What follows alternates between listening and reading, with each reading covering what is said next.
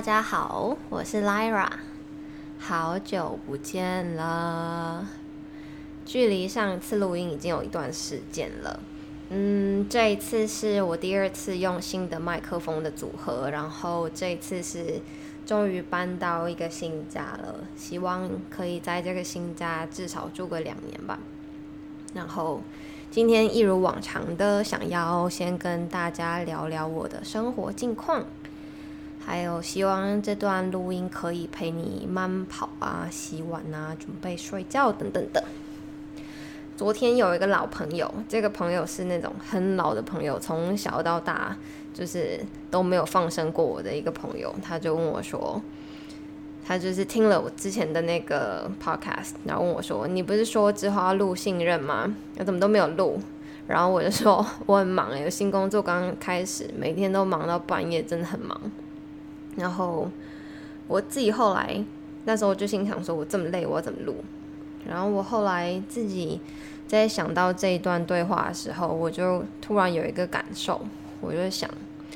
工作真的很容易侵蚀一个人的灵魂，还有一个人的全部的精力还有时间，并不是说工作不好，就是我们的工作还有很多人的工作也是处处都有灵魂。然后我也不是不喜欢工作，虽然常常都在抱怨工作的事啊，但是我也是一个比较愿意为了工作花时间的人。然后也并不是说没有生活，当然大家工作之后还是会去散散步啊，吃吃饭啊，去嗯看看外面，explore 一下这个 city，还是有生活。我会有这个想法，就说工作很容易侵蚀一个人的灵魂。跟占有一个人的嗯精神，是因为我发现，其实人就是很需要嗯存在感嘛，需要感受到自己的价值，还有需要自我实现。然后在工作上，其实我们是很容易获得这一切的，比起经营其他的事情，因为每一天你扎扎实实的努力，你可以看到自己的 KPI 可以。月底的时候有薪资，你会很容易感受到自我的实现，所以我们会很容易倾注一切的时间还有注意力在工作上。那其实也不是真的为了得到什么，就是为了感受到自己的存在啊跟价值。然后我会有这个感觉，是因为因为要录一段音频嘛。上次答应朋友说要录关于信任的事情，其实要做一个音频，要做一个这样的输出，是需要我们自己对自己的生活经历，然后还有读过的东西啊有所反思，你要去 digest 一些你你经过的事情，才有办法可以有逻辑的分享出来。然后我觉得这个消化的过程是大家。平常可能比较少有时间去做的吧，就是相信每个人都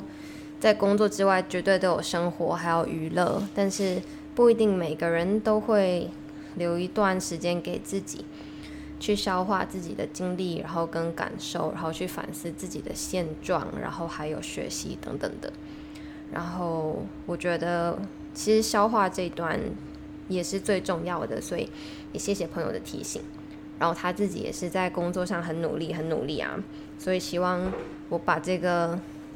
这一段信任好好的录完，可以陪他继续工作后去跑跑步这样。今天早上的时候被邮差吵醒了，然后我就顺便想说，那早点起来好了，把睡到饱的时间留下来，然后顺便去买一杯咖啡，然后写一写这个 podcast 的稿子。嗯，对，最近还没有说最近在伦敦的笑话，其实也没有什么很大的笑话了，就是刚搬进这个家的时候，然后水管就是坏掉了，爆水，就是 呃那个洗手台下面的水管是整个是不连接的，然后我们打电话给那个管理公司嘛，他就说哦怎么样，你的水管在 leaking 吗？水在 leaking 吗？我说 no，it's pouring，整个淹水，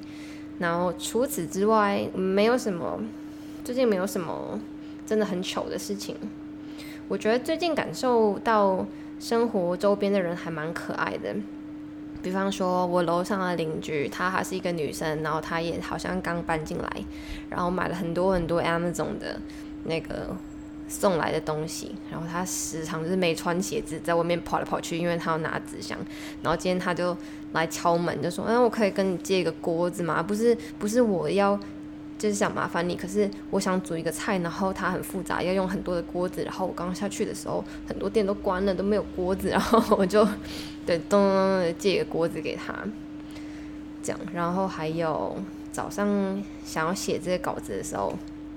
去星巴克就是想要买杯咖啡。然后因为现在戴口罩嘛，我就可能还没睡醒，讲话很小声，就跟他说：“哦，我想要一杯咖啡。”这样，然后他就没有听到。然后我又讲一次，然后他又没有听到。最后他就。很可爱的比手画脚跟我说，Would you mind yelling at me aggressively？就是你你对我尖叫可以吗？就对我吼吧，我真的听不到。然后我就觉得其实大家都最近生活周边人都还蛮可爱的。然后最新的近况就是，呃，下个月可能要去中国出差一趟，一个月的时间，所以到时候可能还有新的事情可以跟大家分享。但是呢，生活的分享。就先这个样子哦。对，大英博物馆重新开幕了。然后今天我去看了一下，没有很多人，然后部分开放。其实因为最近疫情的关系，这里没有很多的游客嘛，然后也难得看到伦敦的街上，嗯，比较容易逛，不拥挤的样子，也算是一种小确幸。好，所以我们来讲今天的主题：信任。我觉得这是一个很难讲的主题耶，所以我也嗯复习了一些以前读的书，然后也去回想了几个之前听过的，觉得还蛮受用的 podcast。首先，其实信任是出现在各种各样的关系里嘛，各种以各种的形式出现。那我想要举个例子，大家可能会比较有共鸣。从原生家庭开始讲好了，就是不晓得你有没有这个经验。小时候啊，你回家跟爸爸妈妈分享事情，然后你会想，哦，不知道爸爸妈妈会不会先听我说，然后再去做评判，还是直接就会骂我说我的事情做不好。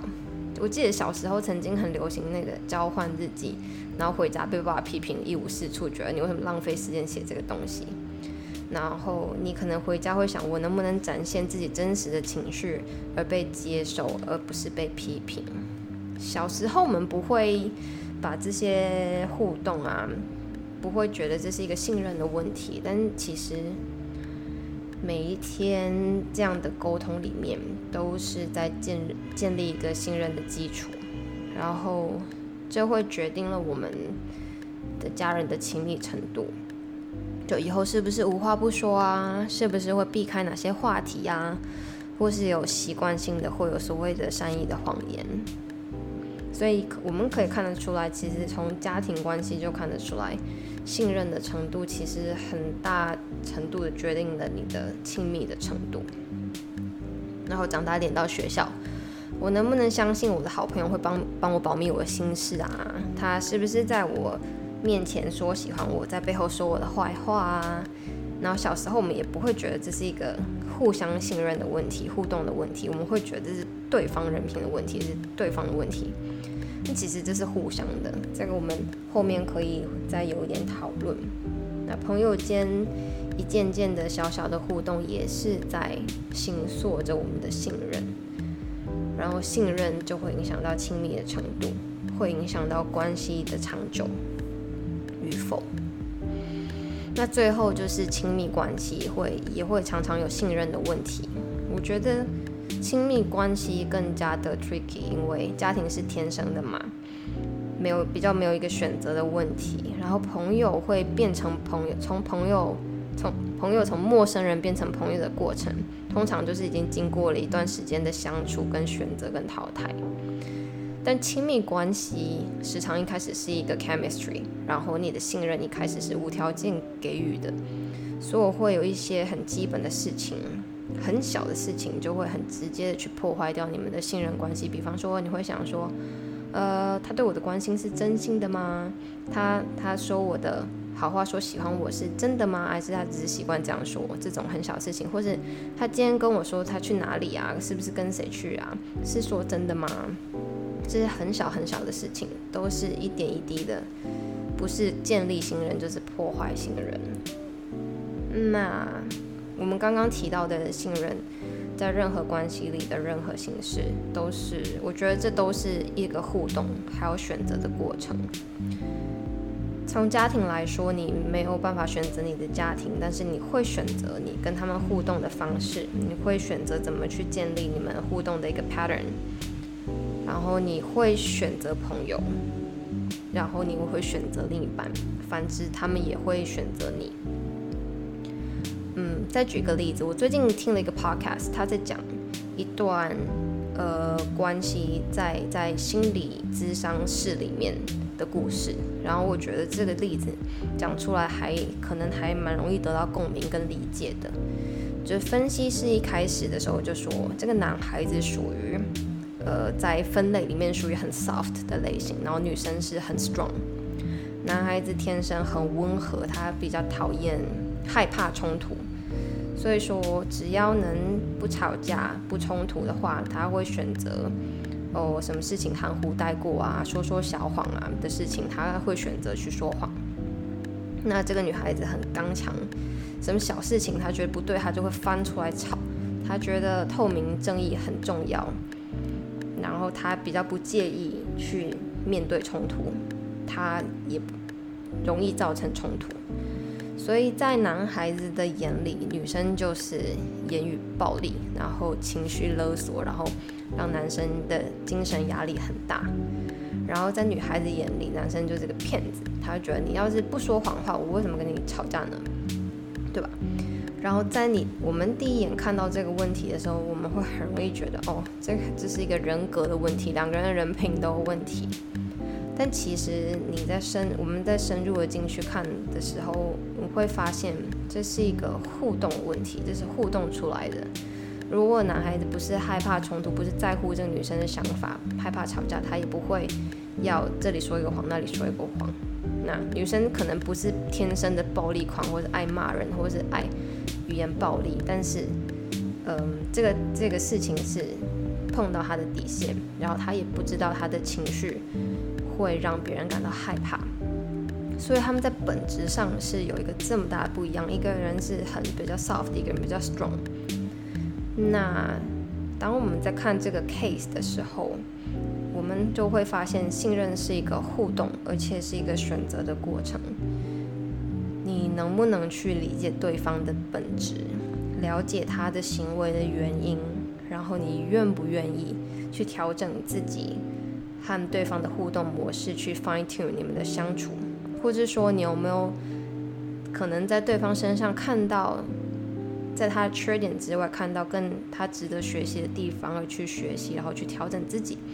也承认自己比较不好的地方。那在这个互相还有努力的过程，会进而增加信任，然后这对彼此都是性格上的成长和修养。比方说，在这个例子来说，男孩子可能要鼓起勇气，勇气去面对冲突，去面对可能会冲突吵架的可能，但是不要说谎。然后女生不要听到男生说什么事情不合自己的意见就发表。那渐渐的，男生可能就会更乐于分享，女孩子可能就会显得更包容。那这个例子如果有点难懂的话，我觉得，呃，可能。用家庭来说，大家可能会更有经验。嗯，比方说，如果妈妈想要自己孩子不要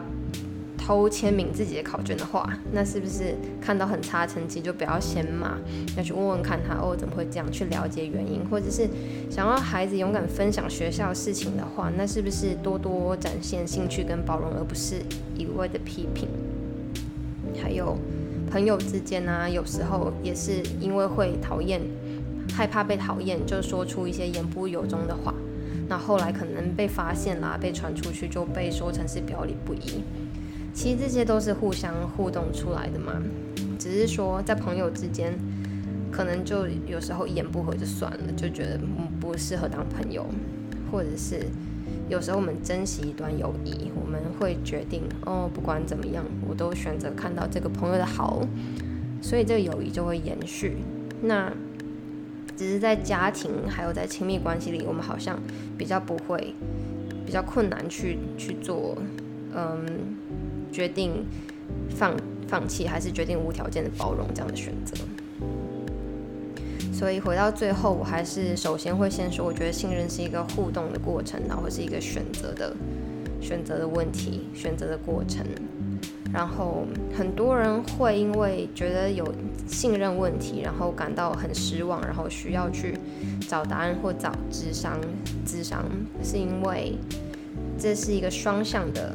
问题嘛？有时候我们会因为对方的行为感到很失望。然后很失望的时候，我们就会觉得无所适从，不知道该在这个关系里怎么办。所以说，因为这是双向的，跟对方都有关系，跟你的另一半、跟你的父母、跟你的朋友都有关系，所以才会时常会有一些嗯失望的感觉，因为你没有办法去 control 别人的行为。嗯，然后针对这件事情啊，我之前读了一本书。我觉得还蛮可以推荐给大家的。这本书叫做《Daring to Trust》，它的作者叫做 David Rachel，大卫李秋先生。他是一个心理治疗师。然后这本书还蛮长的，里面可以学到蛮多东西的。我觉得根据每个人的问题不一样，你可能会得到不一样的养分。但是呢，我今天就简单的跟大家讲几个我觉得比较实用的。然后可能是平常比较盲点的，然后可以直接 apply 的东西。首先，他有讲到的第一句话，可能也是你在网络上搜寻这本书叫做《Daring to Trust》的话会找到的 quote。第一个是 “The foundation of adult trust is not you will never hurt me. It is I trust myself with whatever you do.” 我我相信你，并不是因为我，并不是建立在你永远都不会伤害我上面，而是建立在我相信我自己，不管你做了什么。然后他也说，嗯，我们没有办法永远的，我们可以选择去做一个值得信任的人，对别人做一个值得信任的人，不管别人怎么对我们。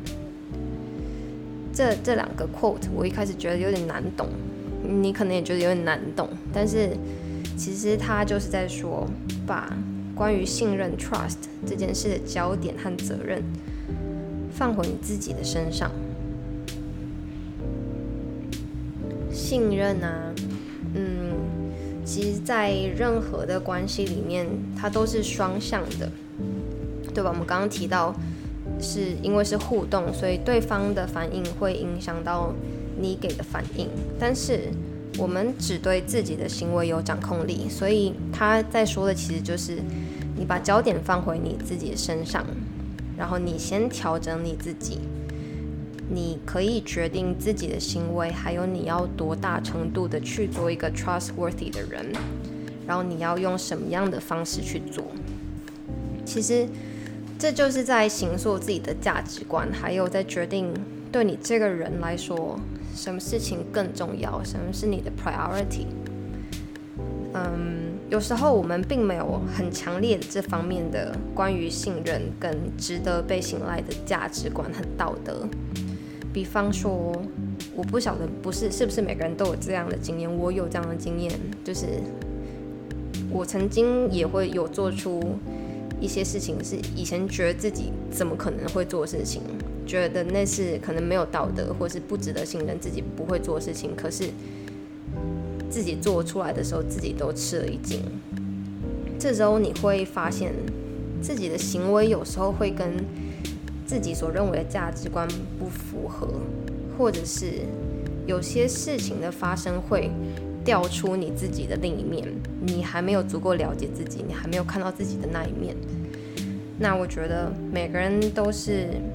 根据每次的事件去更了解自己，然后你可以决定自己以后在发生这样事情的时候你要怎么应对，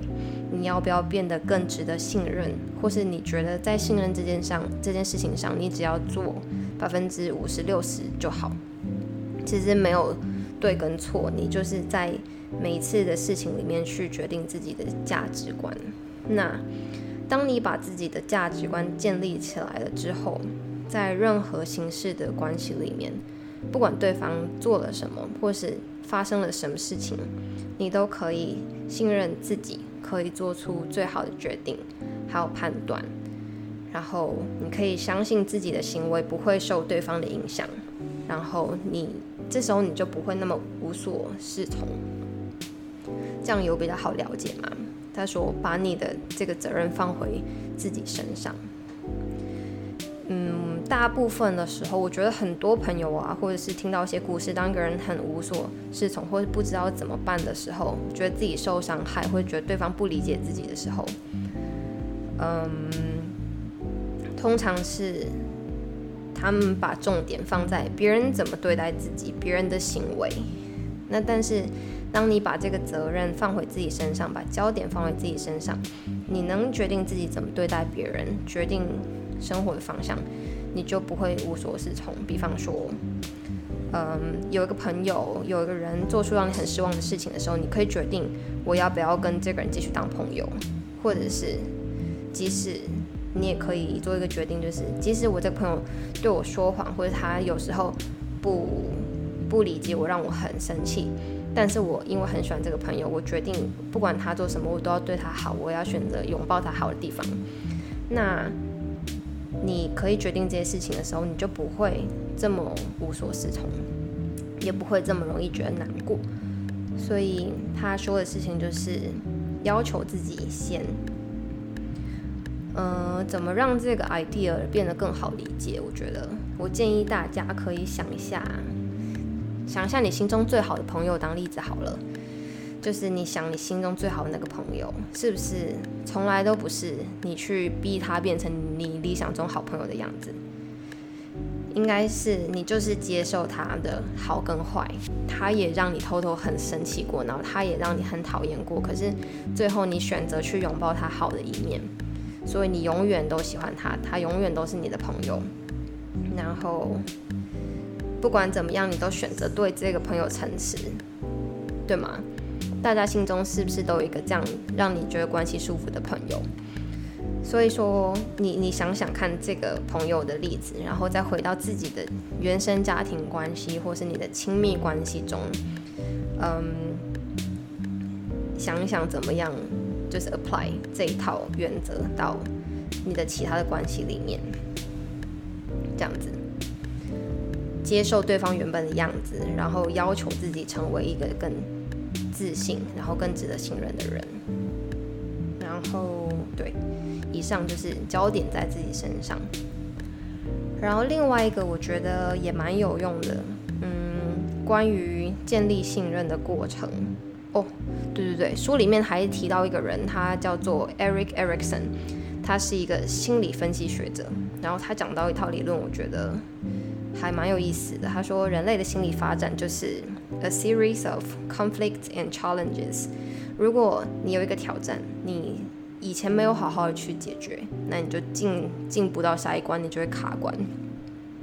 举个例子，比方说，如果你在很小的时候，你的原生家庭还有你早期的友谊关系里面就有信任的问题的话，那这个东西会让你带进你未来的各种人际关系里面。然后你可能不会发现它，因为随着时间呢，你可能在工作上变得更好，你可能更有成就，你可能生活品质越来越好，等等等等的。但是有时候你会发现，你人际关系在某一些事情上一直在卡关。然后你回头看，比方说今天讲的这个信任问题，你是不是对人跟人之间有一个信任的问题？然后你自己都没有做好，所以你各种关系处理不好，所以这会造成你后来生活中一直有一些瓶颈。那这个理论也让我觉得说，嗯，可以让我理解到为什么你要先，我们要先好好的检视自己比较重要。你要确认自己在人生的挑战中真的有在 move on，然后才可以在期待你的每一个关系、家庭关系、人际关系会越来越好。对，好，第二个也是最后一个，我觉得，嗯，除了要求自己之外，比较重要的关于信任。刚刚有提到，我觉得亲密关系是建立在信任上面嘛。那长远的关系是建立在彼此互相正面的成长上面，还有彼此的选择。就是说，我觉得每个人都是不断不断的在成长和改变，不可能有人是一直不变的嘛。那一每一段关系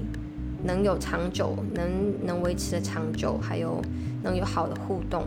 都是每一个人在成长的过程中选择，嗯，和对方成长在同一个方向上，才会一路走在一起。从这个事情，从家庭的问题来说，有些人跟他的原生家庭小时候可能互动没有那么好，可是随着彼此就孩子长大，然后家长越来越成熟，互相会愿意去理解对方，还有尝试开发一些更好的互动方式，然后彼此感受到彼此对嗯彼此的在乎和努力，那就会去提升信任的程度。那如果信任一直都很稳定的话，亲密程度就会提高，那就是一个正向的循环，家里的气氛可能就会越来越好，对吧？那其他的关系，因为家庭比较没有选择的问题嘛，除非很极端的话，很少人会一言不合觉得我不要这个家。但其他的关系就不一样了，比方说，再举一个简单的例子。很多朋友可能上了不同的学校啊，或者是工作不一样啊，在不同城市生活啊，渐渐的就分道扬镳。那就是很明白，就是因为学习还有你们的价值观开始因为生活的不同，开始有了重大的分歧，然后有可能是渐渐的不知不觉的，你就没有选择去维持，然后你没有选择跟对方去成长在同一个路上，然后你们就走远了。我觉得在亲密关系中的信任的学习也是，嗯，大部分的人都是从一次一次的分歧里面，然后去更了解点对方，然后也更了解自己，然后最好的状态吧，我觉得应该是最好彼此都有一些优点，值得彼此学习，然后彼此都有一些优点，让彼此看到哦自己的。缺点和不足，而去想去追上对方的角度、脚步，然后你就渐渐的选择成长在同一条路上，这样子的话才会有一个比较长远的关系。所以一同同步的学习，我觉得也是很重要的。那回到原点，刚刚说你可以决定自己要成为怎么样子的人，然后你对自己。呃，要成为多么值得信赖的人，你也有一套标准。那今天你在选择朋友或者你在选择伴侣的时候，对方应该也会看见你不错的地方，然后愿意跟你学习。那你们就会越走越近，然后你们就会越相处越舒服。那也有可能对方有一套他的标准，然后你也选择忠于自己的标准。那随着时间渐渐的，你们就会越走越开，也是很正常的。所以信任自己。更重要，试着把自己变成自己喜欢的样子，然后相信自己值得被信任，然后用想被对待的方式去对待别人，然后我们去相信你会吸引到跟你很像的人，或者是你会吸引身边的人去向你学习跟靠近，互相越来越好。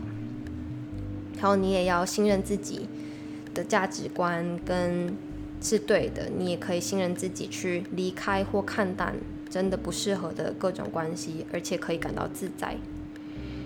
嗯，最近我有听到一些朋友因为在职场上的有些同事啊，或是上上上司跟下属的没有信任感，然后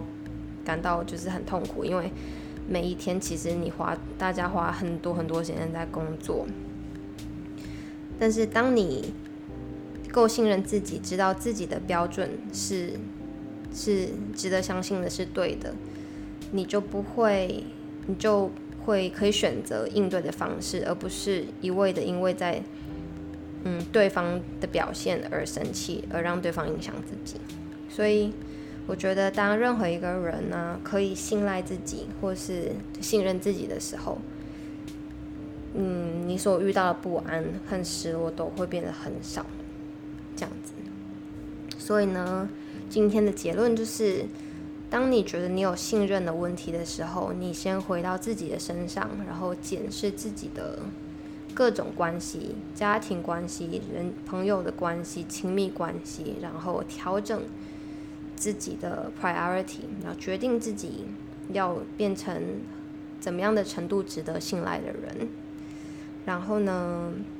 选择一些朋友或者是伴侣可以跟你一起成长的，